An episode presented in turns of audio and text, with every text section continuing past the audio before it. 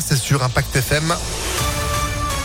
Juste après la météo, au top, hein. franchement, cette météo, le soleil nous manquait, elle est enfin de retour. On fait le point complet sur cette météo, la tendance des jours à venir avec ce week-end, avec les vacances, avec tout ça. C'est juste après l'info de Sandrine Ollier, bonjour. Bonjour Phil, bonjour à tous. À la une, Léa Salamé et Gilles Boulot, ce sont les journalistes qui présenteront le débat de l'entre-deux tours le 20 avril. C'est ce qu'annonce TF1 et France 2 aujourd'hui. Anne-Sophie Lapix a donc bel et bien été écartée. En attendant, Emmanuel Macron et Marine Le Pen sont sur le terrain aujourd'hui au programme un déplacement au Havre consacré à l'écologie pour le président candidat et le premier grand meeting de l'entre-deux tours pour Marine Le Pen qui sera donc à Avignon. On a frôlé un drame hier après-midi sur la 6. Un automobiliste a pris l'autoroute à contresens. Ça s'est passé vers 15 heures.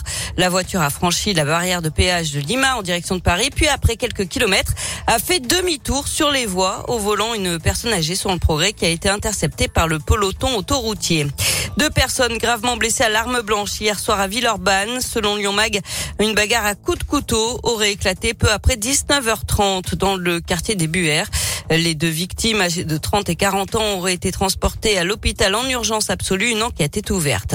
Un nouvel incendie criminel d'un transformateur en Isère, près de Grenoble. 10 000 clients ont été privés d'électricité pendant quelques minutes hier. Une enquête est en cours. Le parquet national antiterroriste a été informé. C'est le troisième incendie criminel de ce type dans le secteur depuis la semaine dernière. Un trafic de faux passes sanitaires démantelé à Vaux-en-Velin. D'après le progrès, un père et ses deux fils ont été déférés au parquet hier en vue de l'ouverture d'une information judiciaire. Tout est parti d'une publication sur les réseaux sociaux proposant des faux passes contre rémunération.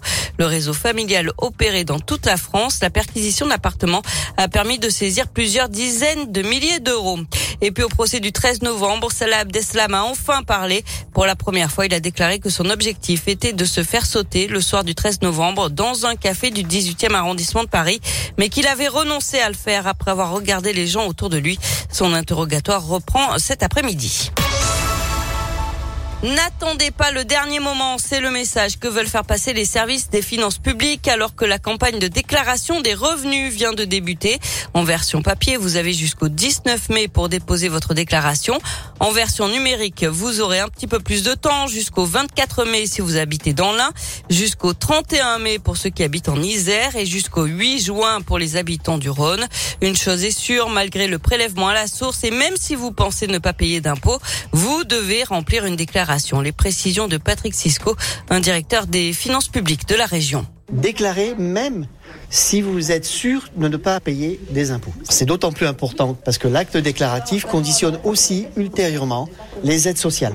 Autre élément, on a un certain nombre de nos usagers contribuables qui euh, euh, ne savent pas, ne connaissent pas bien leurs droits. Et cette année, on met en place un système qui permettra, notamment pour les lycéens et les collégiens, de dire à une personne quand elle aura fait sa déclaration, voilà, vous auriez droit pour votre enfant à une bourse scolaire. Mais nous, on informe le contribuable à travers sa déclaration de revenus qu'il a droit ou pas à quelque chose.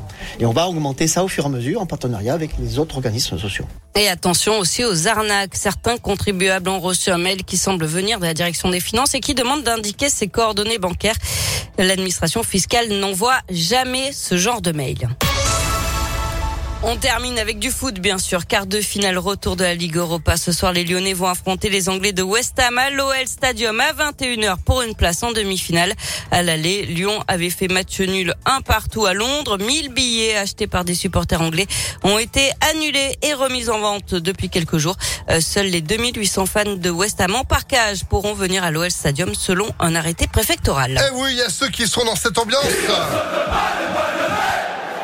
Et les autres. Oui. Ah, autant choisir son camp. Moi, je préfère y être. Merci beaucoup, Sandrine. Vous avez eu la chance de gagner vos invitations toute cette semaine sur ImpactFM.fr. Et ça continue, tous en tribune à tout moment grâce à notre site internet. Merci beaucoup. Vous êtes de retour à 11h. À tout à l'heure. Allez, à tout à l'heure. 10h05.